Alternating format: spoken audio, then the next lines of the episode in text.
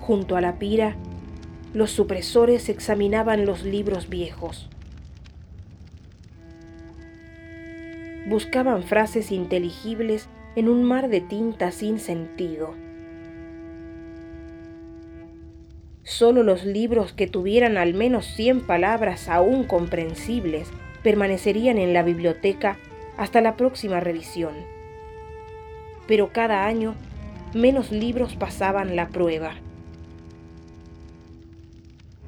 Entre las llamas ardían decenas de tomos gimientes.